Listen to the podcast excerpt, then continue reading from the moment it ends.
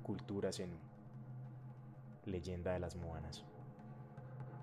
Según la leyenda, las Moanas son princesas cenúes que, en visiones extrañas, surgiendo de las aguas, aparecen a orillas de los estancos, arroyos, ríos y quebradas. Algunas llaman al varón para hacer el amor una sola vez. En el municipio de San Marcos cuentan los ancianos de una moana de senos hermosos que a la hora del mediodía peinaba su mata de cabellos larguísimos y verdosos bajo la sombra de unos caimanes en la poza encantada de la Litica, es decir, las orillas del río, donde las mujeres iban a lavar. Quienes iban a bañarse a esa hora las veían. Estas princesas aparecían en otras regiones del San Jorge y de las sabanas de Sucre, así como en el arroyo del Corozal.